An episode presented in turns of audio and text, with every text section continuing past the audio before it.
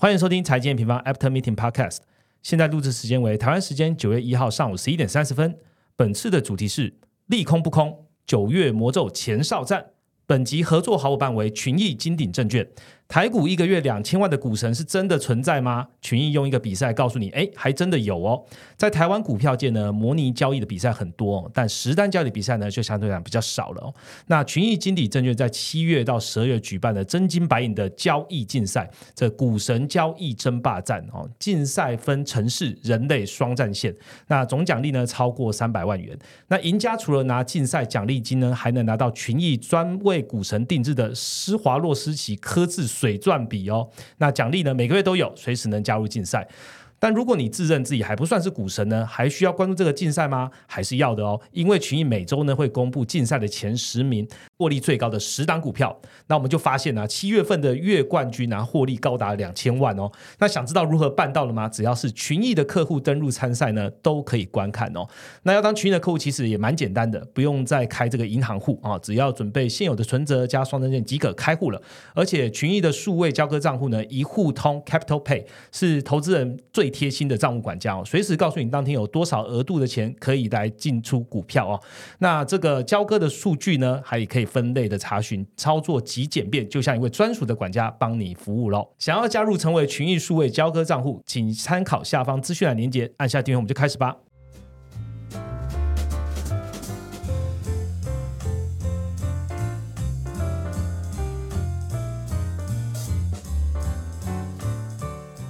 Hello，大家好，我是财新房的 Roger。这一集呢，有非常多的内容要告诉大家哦。首先，先讲 M 平方的内容好了。大家应该有发现，就是 M 平方的官网好像又有点不一样了。没错，最近 M 平方真的推出了蛮多的新功能的哦。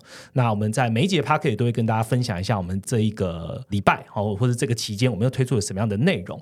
本周新推出的叫做产业专区。那产业专区呢，基本上是我们先以台湾来做这个产业专区啊。为什么呢？其实大家知道，台湾的法规里面哦，要求就是呃每一个月都要缴这些的财务报表。那也相对来讲是比较透明，而且更新速率频率是比较高的。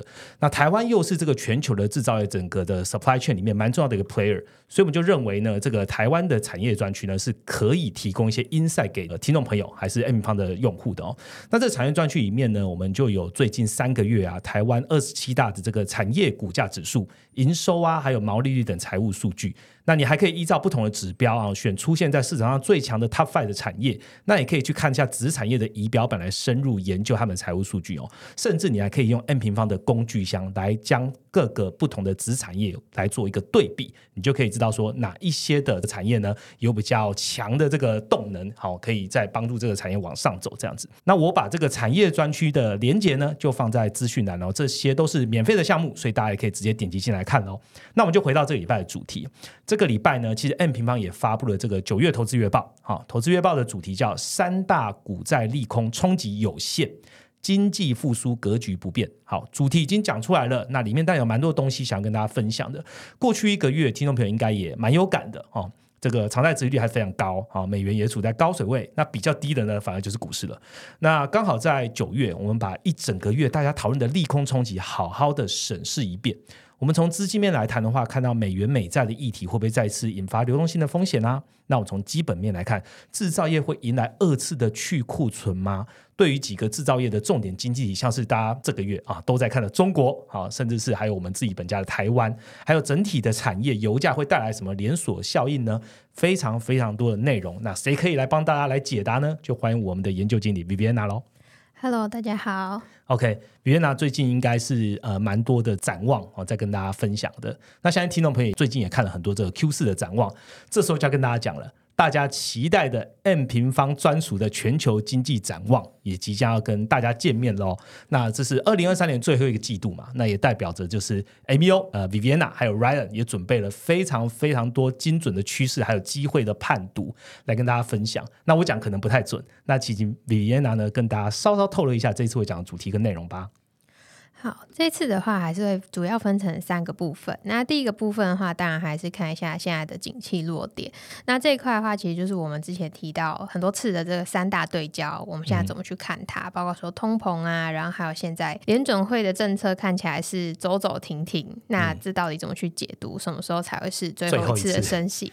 对，然后还有经济方面看起来好像是好转，但是呃，两大经济体中国跟美国就是呈现一个截然不同的状况嘛。那我们怎么去解读这件事情？然后还有就是在生产力循环上面，AI 的趋势啊，电动车的趋势，它怎么去影响到现在的落点？那这个是第一 part 会跟大家分享的。那我觉得这一次的 MEO 其实会带来很多新的东西给大家。那过去我们很多次的呃展望分享都会集中在三大对焦。那我们这一次的话，重点会摆在三大对焦完全已经对焦之后，后续的一个状况会是怎么样？所以接下来的两个部分会跟大家分享。第一一个是我们认为这次的复苏形态会长什么样子，那以及在未来长线。的一个状况有哪些投资机会？那复苏形态的话，我们主要就会探讨两个议题：高利率环境嘛，还有周期错位带来的影响。那投资机会的部分，其实我们再把战线去拉长到未来三到五年这样子更长线的一个趋势。那我们来去看一下全球长期的一个经济结构。我们在过去三年经历了这么多事情：俄乌冲突、通膨的一个危机、疫情啊、中美贸易战，这些会怎么样去塑造长期的一个经济样貌？有哪一些不同？那有哪些投资机会？这是这一次的 MEO 会跟大家分享的。OK，偷偷跟大家分享一下，我们内部在听这个比娜讲的展望的时候，我们说：“哎，你要讲三小时吗？因为内容真的非常非常多。但比娜非常希望就是透过这样的 MEO，把全球的这些刚刚讲到几个重点的经济体完整的勾述一遍，那也可以帮助大家就在年底之前哈，二零二三年最后一波，好好的来规划计划一下。那这个 Q 四的 MEO 就在本集 Pocket 哦，率先透露给听众朋友早鸟讯息哦。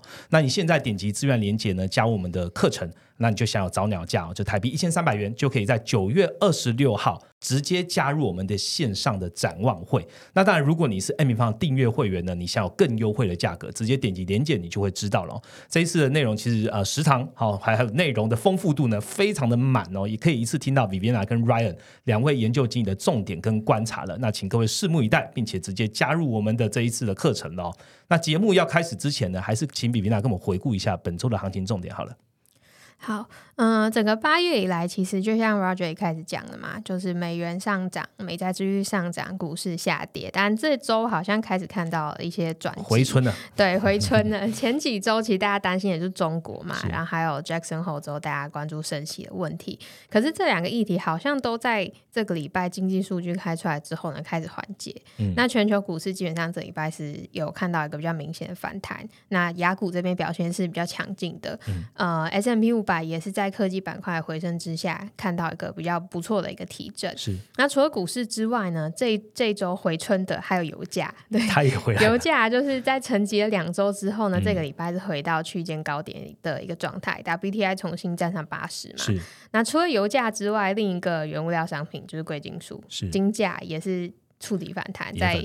一千九之后呢，开始看到一个回升，那反而就是美元指数啊，呃，美债值利率分别就是在摸到一零四，那美债值利率四点三之后呢，开始看到一个回落。那这大概是这周我们看到行情的一个动向。好，细节的部分呢，我们在后面跟大家聊哦。那跟大家分享一下，今天会讲的内容都围绕在 N 平方最新发布的九月月报的内容哦。不过这个月报是上万字的内容，还有很多的图标解析啦，所以还是要这个加入 N 平方会员，你才能完整的接收哦。那今天我们还是分。两个部分，我们先从这个美国聊起啊。刚刚讲的美元美债的状况啊，联准会的升息的几率啊，财政部的这个大量发债哦，还有这个降频的部分，到底会不会引发流动性危机？第二个部分呢，我们会看到就是中国还有我们的台湾。那我们还会把焦点呢放在产业上来看一下，究竟产业这边未来它是是怎么样走的？今天内容非常多，我们就开始今天的节目喽。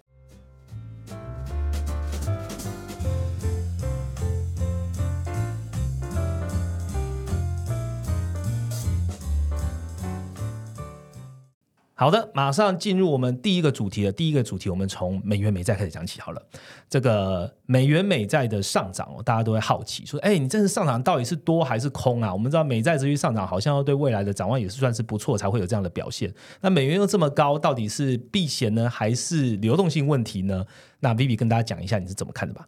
好，这个美元美债的波动啊，我觉得我们可以从几个呃影响的因子来去看，带动这个月美元跟美债殖利率上涨的原因。那我觉得。第一个原因，他们共同的一个原因，其实呢很明显，就是美国的经济成长是大幅优于市场预期的。嗯那我们可以把它拆成三个部分来看。第一个部分就是就业数据嘛。那虽然我们现在在录 podcast 的时候还没有公布最新的非农，是，但是我们其实可以看到这几个月非农，哎，虽然好像是从三十几万的一个月增开始慢慢放缓到可能十几万，那这一次的市场预测大概是十六万，所以大家可能会觉得说，哎，是不是就业市场在转差？但我觉得其实并没有，因为大家如果去看。过去几次真的是经济衰退的时候，那个非农都是月减二三十万人，所以现在还是有十几万人的月增，其实它是一个还蛮强劲的数字。嗯，所以整个一个就业市场它还是相对稳健的。那再来第二个部分，让整个美国经济是优于市场预期，其实是在于房市的一个部分。上半年其实大家都呃很关心美国房市会不会出问题嘛？那我们在年终的总经论坛，Rachel 也跟大家分享对于房市的看法。那最新的一个数据呢？其实我们看到，包括说新屋销售是创下年内的一个新高。那过往新屋这边，其实它是原本是比较担心，因为它的库存是比较高的一个部分。对，但是呢，它这几期的一个销售量开始回升之后，因为我们发现它的库存也开始被消耗掉了。对，然后呢，再来就是整个一个利率的一个调升的速度越来越慢，也会带动就是整个一个房市的一个。呃，信心开始回稳，是，所以整个美国其实的房市它也是在落地回升的。那刚刚讲的第一个跟第二个因素啊，就业跟房市，其实这两个分别就是整个一个家计财富最重要的两个因素。因为就业你会带来的就是你的收入嘛，在房市之余，美国的一个家计它就是会带来财富效应。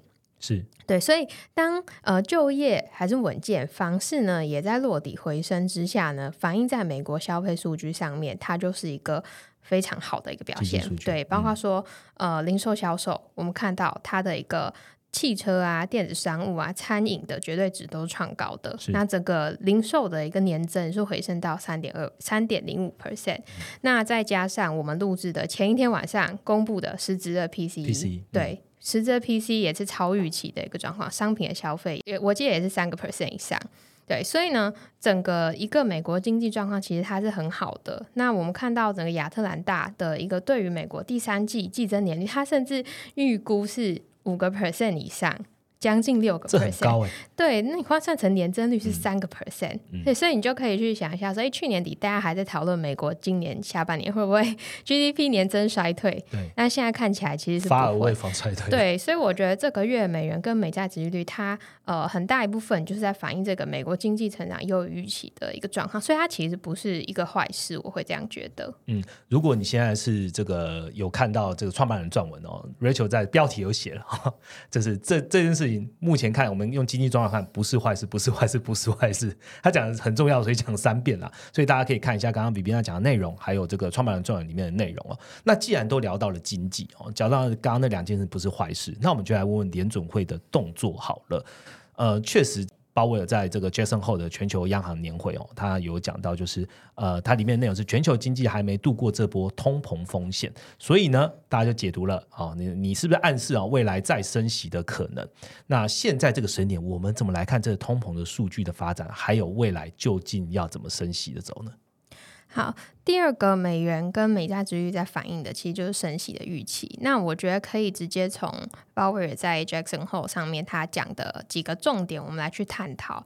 呃，我觉得他在这一次 Jackson Hole，其实他。嗯，没有什么太新的看法讲出来，是中规中矩。对对对，那我觉得他的总结其实他就讲，我觉得他这个比喻蛮好的。他说，联准会他现在就是在一个多云的天空底下，然后呢，它需要依靠这个星星导航，这个星星就是经济数据。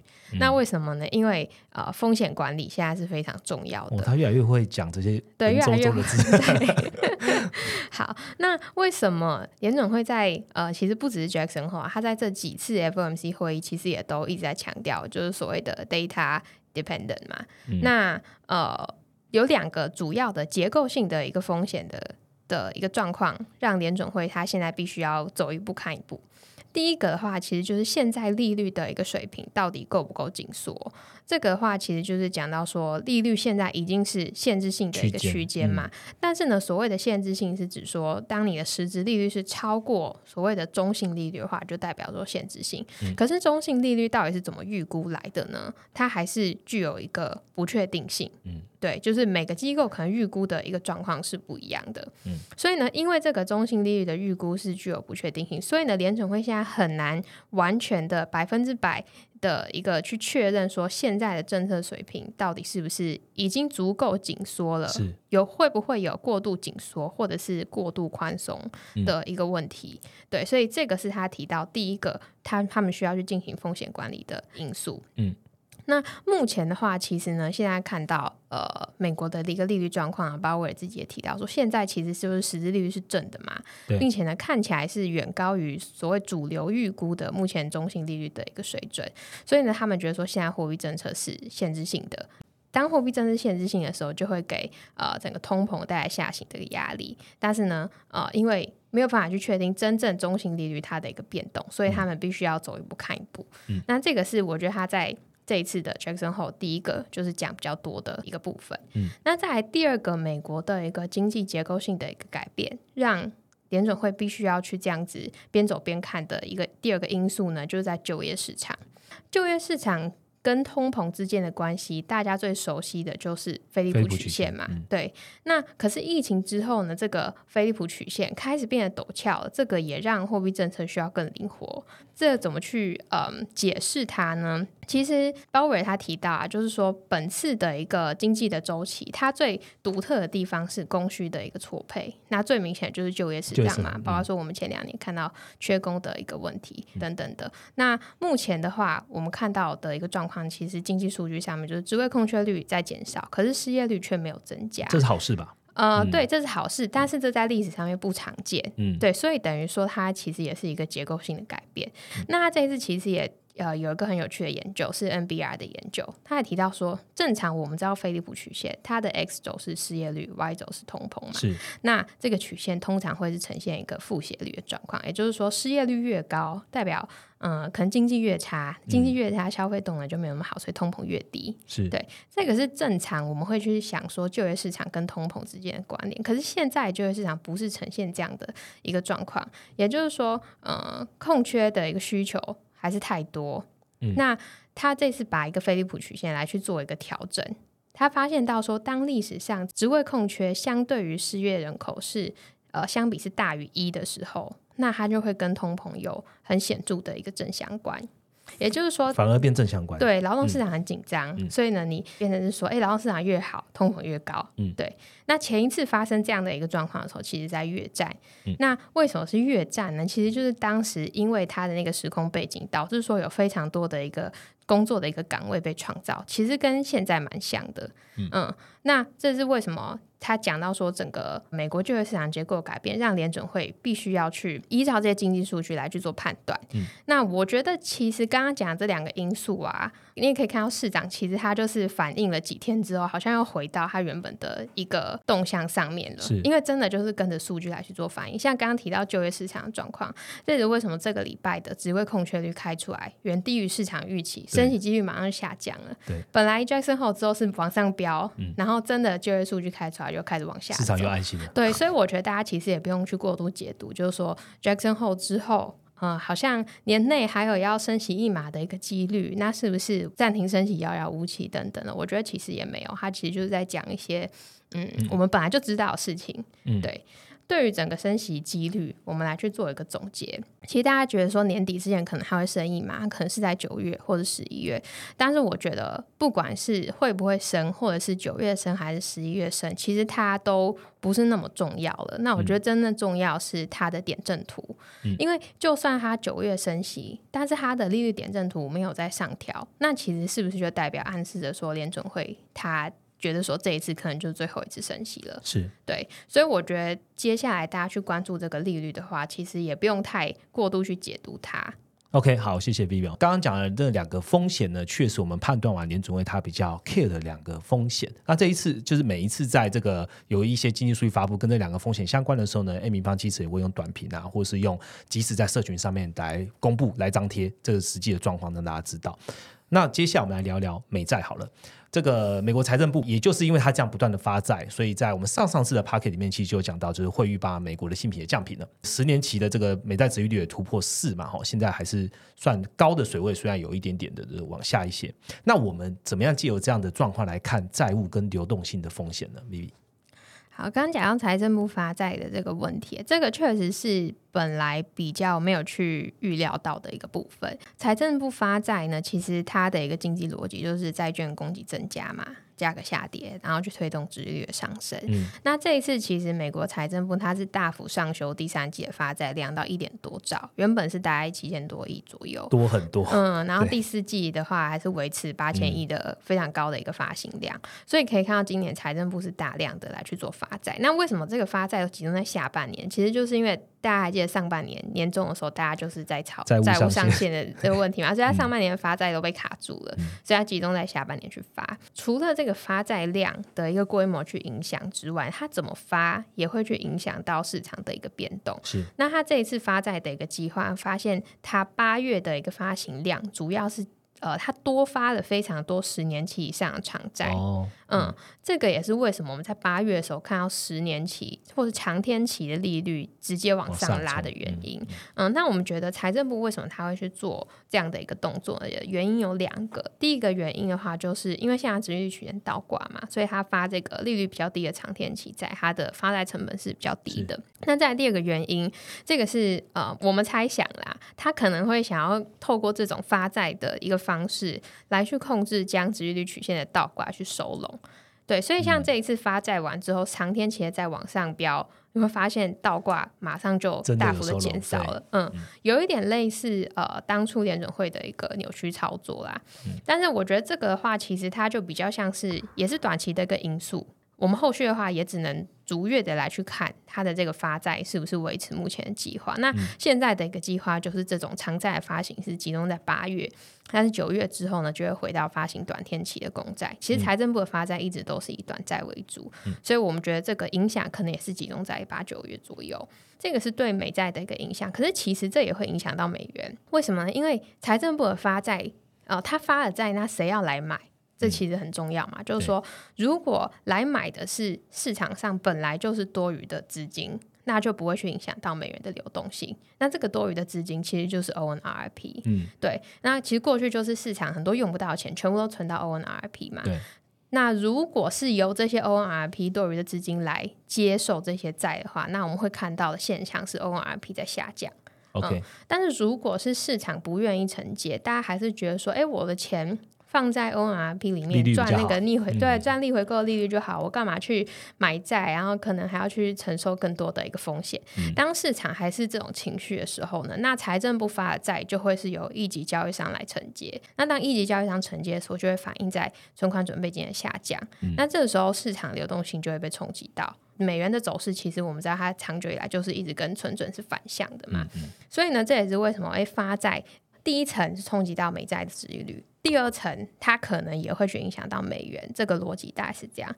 但不过目前看起来，我觉得美元它这一波上涨，更多还是反映我们前面提到美国经济有预期的一个状况。因为从呃联准会的一个资产负债表，我们可以看到 ONRP 其实是持续下降的，机构的一个存准也是持稳在三点二兆，没有看到说因为这次的发债有大幅的一个流出。所以目前来看，我觉得流通性是呃还不用太去担心啦。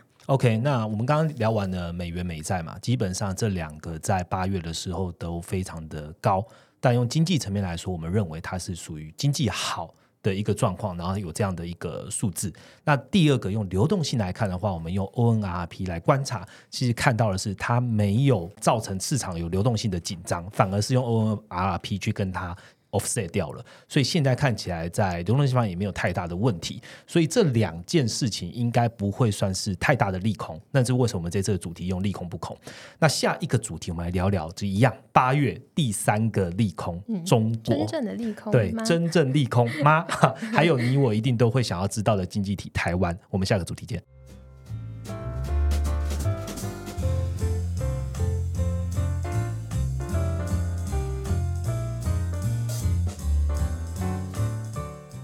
好的，马上进到第二个主题来聊聊中国开始哦，就是我们说这个库存去化接接近尾声了嘛，不过现在都是在这个 U 型反转，那这个 U 到底有多 U 呢？重点就要来看一下这个制制造业重点的经济体中国了。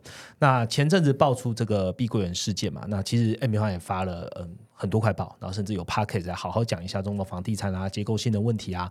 目前看起来不至于冲击到全球，但是呢，会不会让好不容易就是告一段落的去库存呢，又要再第二次了？因为中国制造业最大嘛，对不对？事件的后续呢，对于中国的经济跟制造业的发展又是如何呢？我们请 B B 跟大家分享一下吧。好，其实碧桂园之后啊，中国房地产可以说是持续的有大大小小的对炸弹在爆，包括说搜狗集团爆出欠税啊什么嗯的，远洋集团也有债务违约问题等等。但是我们会发现这几周的状况就是，呃，房企持续的在报，政策的话就继续持续地救救救救救救对。对，那我们其实从人行这边来看的话，就很明显，包括说马上去调降 MLF 嘛，然后 LPR 的利率也都跟着调降。那再来就是，其实我们如果大家有去看我们对于中国的一个报告，会发现我们很常在解读中国政策它的用词。嗯那这一次人行的话，它其实也公布第二季的货币政策执行报告，我觉得可以说是。嗯，超级大宽松的立场。那他有提了几个重点。第一个，他说货币政策总量的宽松，也就是说，它在货币政策上面的一个总量跟结构的这个功能，都要持续来去发挥，支持经济的一个恢复。是嗯，然后再来的话，第二个话，其实它就有暗示到说，利率下降的一个速度将会加快。嗯，对，其实这很明显就是人行要在救市的一个对状况对嘛。那再来，我觉得最后就是最重要，就是他提到说要全力托底房地产。这个嗯我觉得用词算是蛮激进的，因为因为中国 好像一次比一次激进的。对，一次比一次激进，就是从房住不炒，嗯然后我记得好像后来是开始提到说维持呃住房刚需，对对对对对，然后现在变成全力托底房地产，对就有时候可以看出，其实呃中国政府对于托底的一个决决心非常的明确。嗯对，那当然最后他还是有提到说聚焦地方在跟金融机构铺现问题。那我觉得这比较像是在讲中国长期的这种过度杠杆的一个问题啦。但是你可以看到，它对于短期这种货币政策降息啊、托底方式的刺激，其实是非常明确的。嗯，那其实我们一直讲到说中国这边的一个状况，我们怎么去解读它？其实重点就是，只要他的一个政策论调方向不改的话，那我们觉得他其实经济可能就虽然他可能也你没有办法期待他很快速的一个马上复苏，但他可能就是趴在那边，他可能也不会再更进一步的往下。那反映在这个礼拜，其实为什么这礼拜大家对于中国的疑虑消减很多？其实就是有、呃关键的数据出来了嘛。包括说中国八月的官方制造业 PMI，嗯。对，其实这数据公布之前，我很担心，我是想说会不会直接破悬崖式的往下掉？嗯。嗯，但结果八月出来数字看起来是还 OK 的。嗯，八月制造业是四十九点七，上一次是四十九点三，甚至是小幅的回升的。嗯嗯。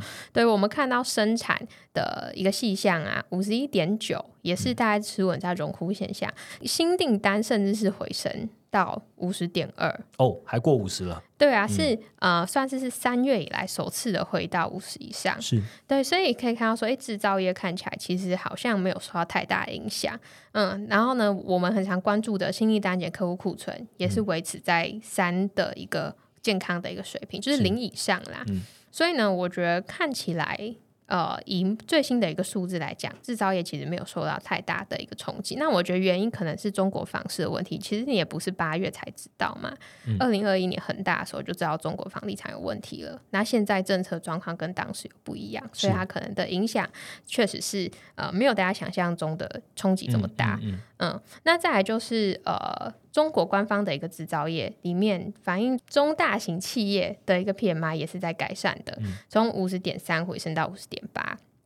那再来就是今天早上刚公布的反映中小企业的财新 PMI，也是从四十九点二回升到五十一。嗯，对，所以我觉得，嗯，从中国这边来看的话，我们的看法还是不变啊，就是政策持续的托底。那经济数据看起来也是，嗯，还算是平稳的一个状况。OK，所以呃，接下来我们还是会持续看中国的。呃，官方哦，中国政府要怎么样来救这个房市？不过目前从制造业的方向来看的话，房市看起来他们是先把它控住哦，灾损就是损失在房市。那制造业这这边呢，其实没有被房市拖累下去太严重。现在最重要的就是信心要稳住。嗯，中国现在的状况，我就看起来是这样。那人民币是另外一个故事嘛？对，人民人民币，因为它要大宽松，也就不用讲了。对 对，好，没关系，我们还是中国。今年可能没有人在讨论去美元化，对，没办法讨论。对。好，这重重点还是来看中国经济啦。那大家就是从中国的经济啊，跟中国的制造业，就会联想到另外一件事情哦。因为最近的不管怎么样，中国这些房市的新闻还是非常多。那会影响到另外一个蛮重要的商品是什么呢？就是油价。OK，刚刚其实啊，比别人在前面就有讲到了，油价最近表现啊又回到八十以上了。那之前中国在前个礼拜中国暴雷那一次很大的时候，油价就往下压，所以看起来啊，这个。中国的经济走向跟油价的需求有相当大的关系哦。那 Viviana，你可以跟听众朋友分享一下这个油市啊基本面的后续怎么观察吗？好，嗯，大家应该就想说，哎，中国现在看起来。好像止稳了，那油价是不是继续上？对，然后呢，可能就又重新开始担心通膨啊 等等的。那我们其实，在观察油价的时候，呃，研究员 Jason 他其实密切来去追踪整个一个发展，我们会发现，其实七月以来油价大幅反弹，主要其实不是因为中国，是因为 OPEC Plus 在减产。我们看到七月的时候，OPEC Plus 它的一个原油产量是月减一百二十三万桶，里面呢有九十万桶就是来自于沙乌地，然后再加上呃沙乌地之前就是有宣布自愿减产嘛，然后呢呃前几个月俄罗斯也加入宣布说，哎我也要一起来自愿减产，之后呢油价就开始很明显的一个反弹，可是会发现这一波的油价谈谈谈谈到八十，好像就上不去了，其实。中国它这个时候它的一个影响才出现，这个时候跟中国就有很大的关联。那中国我们知道它是第二大的一个用油国，占全球的一个用油大概十三个 percent，仅次于美国。那中国最近就是七八月的一个状况，经济数据不如预期等等啊，包括说呃月中数据好像没有。如大家预期的，解封之后有一个大幅的一个复苏，对。那中国的经济数据不如预期，就让它的一个七月最新的原油进口量，相较于六月是甚至出现一个双位数的一个月减。嗯。但是呃，那中国这件事情对油价的一个影响，我们怎么样去做总结呢？其实我们在上上个月的月报，其实创办人撰文里面，Rachel 其实就提到。中国，我们对中国看法，跟对于油价看法，跟对于商品通膨看法，就是中国如果它持续维持现在这样的一个托底，嗯，只要它不再进一步的下行，就是进一步的再更恶化，它就是这样平平的托底的一个状况。那其实它甚至是会有利于去控制商品通膨的，嗯，因为需求就被压抑了嘛。对，那我觉得八月的一个房地产的一个事件发生之后，其实这个状况更明显。对，那。油价它的一个上行动呢，除了被中国这边压抑之外，我觉得另外一个压抑油价的一个上行的一个力量是来自于美国这边增产。是，所以嗯，大家可能会想说，哎，欧佩克 Plus 这边一边在减产，美国在增产。但是大家可能不要忘了，就是美国页岩油，它其实早在几年前就已经产量是超越沙 地，是全球现在最大的一个产油国。而美国现在最新的原油的一个产量是突破一千两百八十万桶，是已经逼近历史新高一千三百万桶。默默默默的就已经这个要逼近历史前高了。对啊，对啊，所以大家知道那个常常要回来我们网站上面看数据，有时候这些数据默默的一直在变。对对，那总结一下油价这边，我们到底呃。呃，刚讲很多嘛，那我们到底怎么样去观察它呢？我觉得其实关以时间点来讲。我觉得第三季是油价最紧张的时候，因为油价就是一个具有那个淡旺季非常明显的一个商品嘛。那夏季用油旺季又是它全年里面最大的一个旺季。那通常观察时间是七到九月。那第一个影响季节性，再来参考机构的一个预测，其实第三季也是全球的一个原油库存消耗最快的时候，第四季才开始慢慢的一个止稳。所以我觉得第三季这个时间点很重要。虽然说我们现在已经进入到九月了，最后一个了，最后最后一个月了。那第三季这个最紧张的时候，我们要观察什么呢？我们就最直白，就观察油价价位就好了。我们其实有预估油价对于通膨的影响。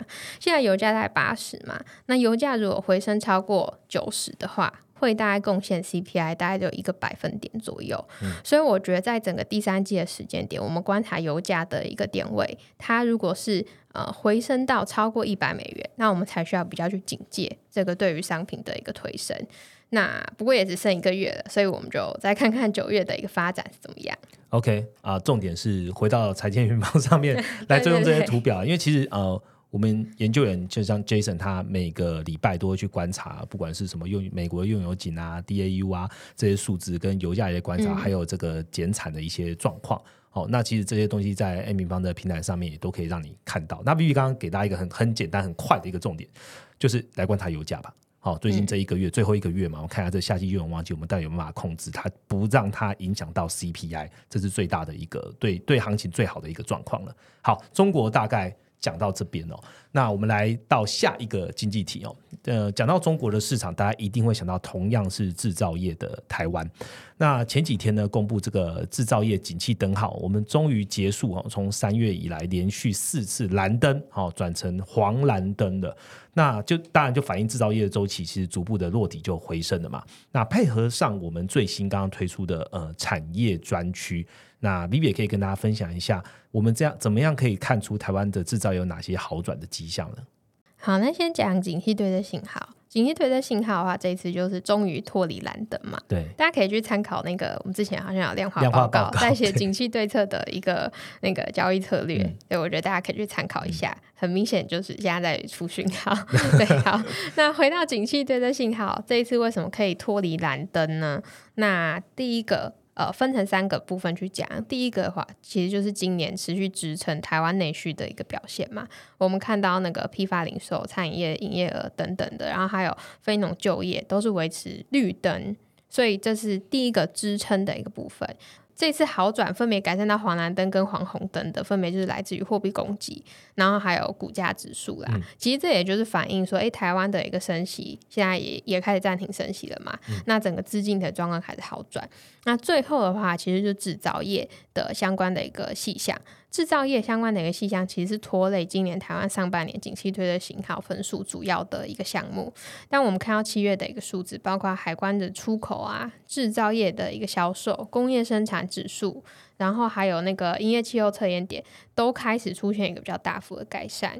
所以我觉得，伴随着这样子的一个去库存的一个动向慢慢来到尾声，制造业开始完成它的一个主底。之后呢，其实下半年台湾还会再面临到额外是一个低基期的红利，所以呢，我觉得后续的一个景气对外信号，它嗯，应该是要再往下，几率是很难啦。再就是我们其实可以从产业这边来去印证。那产业的话，其实这个月我们就上线了产业转区嘛。我们看台湾的，可以去一览台湾二十七大产业的，呃，包括说股价指数、营收、毛利率、库存等等这些财报的一个数据。那其实我们在这一次的月报里面也有特别去评点台湾产业的一个状况，告诉大家说，哎，这些数据我们到底可以怎么样去做一个分析解读？那我们在这次月报里面就评点台股今年三大最具讨论度的三个题材。第一个就是解封题材，第二个就消费性复苏的题材，那当然还有 AI 的一个题材。那我这边就先讲，呃，我觉得跟我们这一集在聊制造业最有关的一个状况，其中跟制造业最有关的，当然还是消费性复苏的那一块嘛。那消费性复苏的这一块的话，我们观察到像是光电、电子零组件这些跟消费性的一个变动最为敏感的这两个产业，它最新的库存水平。绝对的一个库存天数的水平是已经明显连连续多季的在好转了，呃，不仅是没有上升，而且它甚至是有持续在下降的，它的一个库存天数也是变动，也是进入到负增长。当它的一个库存压力开始缓解之后呢，慢慢它也会反映在营收的一个表现上面。我们看到刚刚提的这两个产业，光电跟电子零组件，它的一个营收增速在七月的时候，月营收是回温到分别是年减的负零点二个 percent，几乎要回正增长了。是，然后电子零组件是回升到负八点四个 percent，原本是负十三个 percent 的双位数的一个衰退。所以我们可以看到制造业领先的指标，领先的这些产业。它落底回升的迹象是非常明确的，对。那反而接下来呢，其实我觉得我们呃，随着进入到第四季，甚至明年上半年，我觉得最关键的就是要看，诶，那落后指标什么时候跟进？那落后指标的一个产业其实就是半导体。那半导体这一次第二季库存的一个天数，它的数字啊，其实是连续九季上扬之后，第二季我们这一次看到首度的一个下降。嗯，所以我觉得这可是一个好的一个讯号。但是还是要去留意的事情，就是说中国现在经济低迷的一个状况，确实我觉得，呃，虽然刚刚听起来好像我们都觉得是影响不大的嘛，但是它确实还是会对于呃我们现在的一个复苏的一个路径有对对有一些些的一个调整。那我觉得这个调整就是来自于它的一个复苏可能是比较慢的。是。我们一直认为说这一波的一个经济是 U 型复苏嘛，那中国这次这样的一个影响，就是我觉得它带来可能会是这个 U 型的 U 的这个底可能会比想象中来的久一点点。对对对，那我们现在目前预估它可能会是增加一季左右。我们本来觉得整个上半年到第二季就会结束，那我觉得现在可能会拖到第三季。参考企业这边的看法，像是台积电法说会，他这次也提到嘛，库存调整结束的时间点会延后到 Q 三，所以现在的状况就是领先指标都已经反映了，那落后指标什么时候呢也会跟进？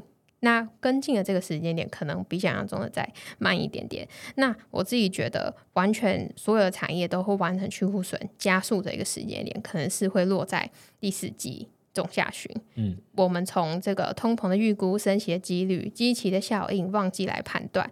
我们现在觉得是第四季。那这个详细的内容在 M E O 也会跟大家分享，我们是怎么去做这个判断的。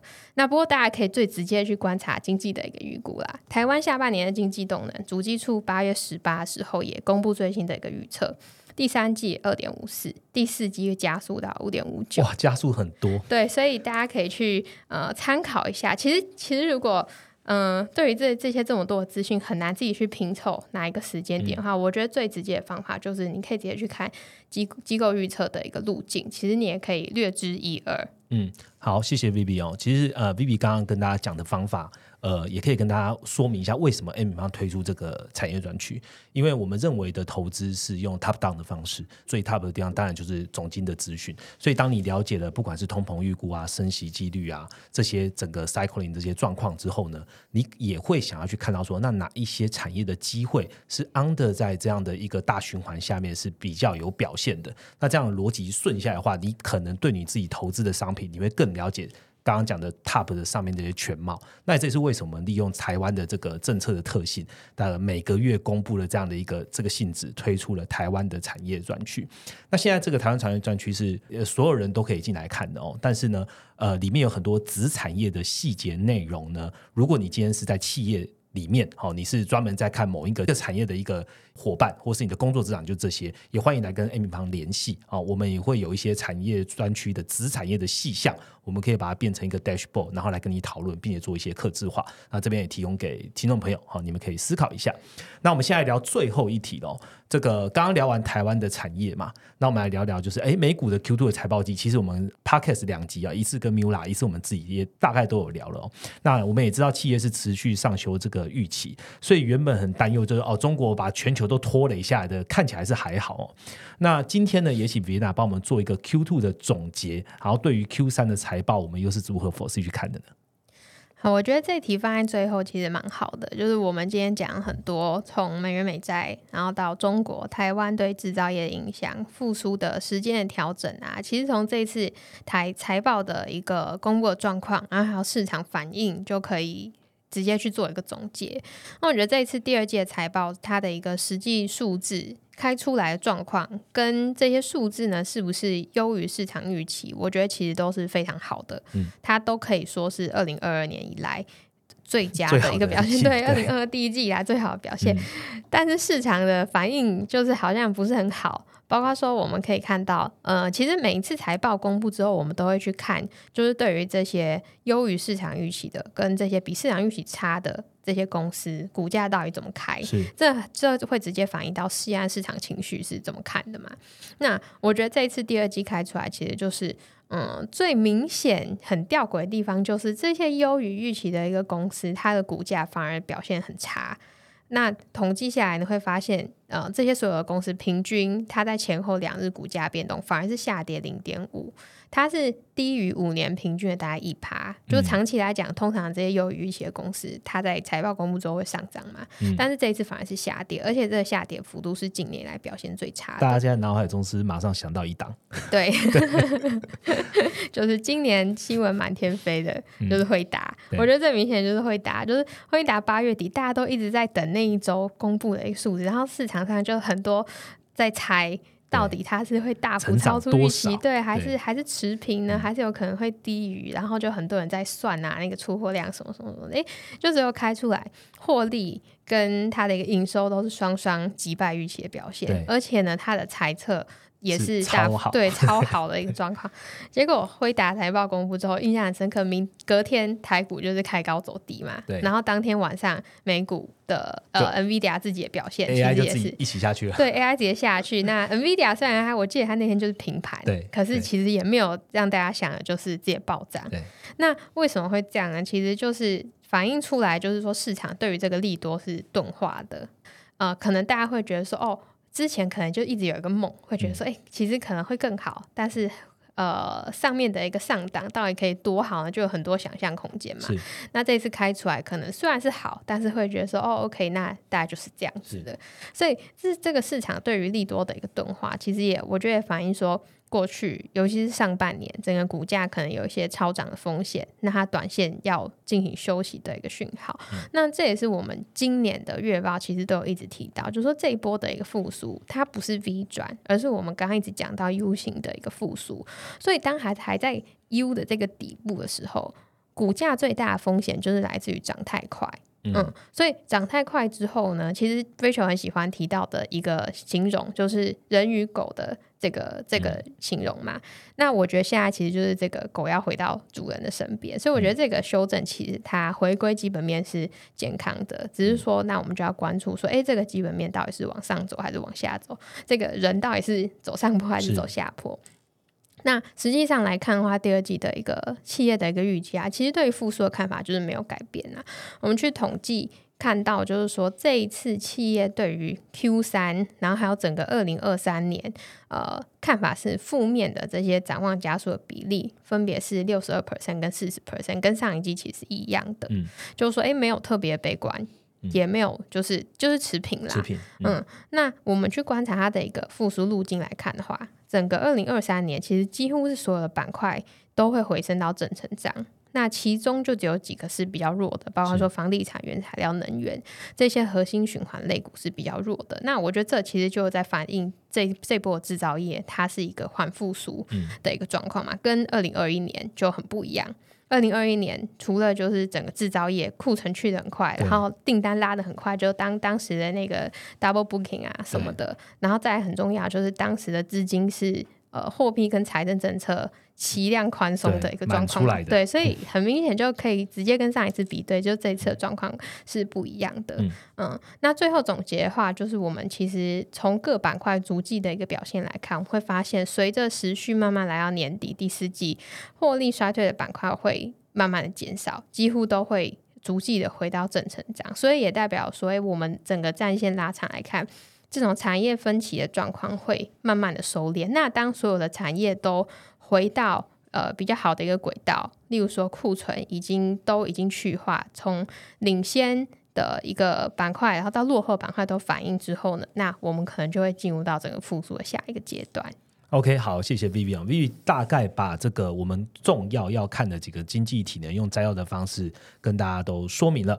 那细节的内容呢，或是图表的追踪呢，都发生在 M 平方最新推出的九月的月报中。那如果你想要了解研究员到底是如何来判断这些数据，这一次的 U 型到底要 U 型到什么时候呢？那我们对于未来欧了未到二零二四我们的一些看法，也可以参加我们线上的 MEO 去了解二零二三年 Q 四你要如何进行布局喽。那接下来呢，进到我们一周一图表的时间哦。本周的一周一图表呢，跟刚刚前面讲的呢也有一些关系哦。这个也同步发生在我们的关键图表中，所以大家可以直接点击资讯栏连接去看一下我们关键图表，跟我们一起学习喽。这一次的图表，我们的标题是从政策利率水平分析升息循环是否已至尾声。那我们请 B B 那跟大家分享吧。好，我们要分析政策利率的时候，首先需要知道的一个概念就是所谓的中性利率。那中性利率它的很白话文的意思呢，就代表说我们要把通膨维持在两个 percent 的左右的一个目标。那同时呢，又能能够让经济的一个成长是刚刚好，没有过热或者是有可能会衰退的实质利率的水准，就是中性利率的水平。那我们在观察政策利率的时候呢，我们可以把这个中性利率来当做一个衡量的标准。当这个实质利率是大于中性利率的时候，就代表说货币政策现在是一个限制性的区间。那限制性的区间呢，这个利率呢就会有压抑通膨的效果。那我们也可以透过这样子的一个中性利率跟实质利率的一个水平来去判断现在的一个升息是不是已经足够紧缩了。像是今年联准会第一季的时候，其实它的一个货币政策就是已经进入到限制性的一个区间嘛。那我们可以很简单的推估，如果我们以联准会六月对于年底通膨预估三点二 percent 来进行估算的话，我们会发现，今年即使不再升息，年底的实质利率水平，其实跟现在中性利率大概接近一个 percent 左右相比，也是已经足够紧缩的一个状况了。好，谢谢 Vienna 跟我们分享这个一周一图表了哦。那刚刚的内容，相信大家听得非常的丰富哦。那要怎么样去完整的拿到 N 平方所有的内容跟服务呢？大家应该知道，我们这一次有这个买年送月的一个活动。那这一次买年送月，我们还推出了一个投资仪表板的功能。那其实呃，确实蛮多的这个。呃，用户啊写信来问我们说，哎，这投资仪表板到底是什么东西？所以，我们内部呢很快的讨论出来说，我们决定好在下周三九月六号晚上七点半，我们会再举办一个 M N 小聚。好，这个 M N 小聚其实是一个免费的直播，重点是要教大家如何使用 M 平方最新的功能跟工具。那也是由 Viviana 哦上线哦，要跟大家做直播跟分享。那会首度曝光由这个百项重要数据编制成的十五张。关键图表，也就是我们会整成的投资仪表板。那我们除了教你如何判读之外呢，每天只要简单三分钟，你就可以快速的阅览过这十五张的动态图表，你能轻松的掌握行情、资金、景气循环跟我们最关键的一些总金讯息了。那活动详情呢，请见资讯栏。那我们今天节目呢就到这边。如果喜欢我们的节目呢，记得下方给我们点点个五星，让我们做的更好。我们就下个礼拜见喽，拜拜，拜拜。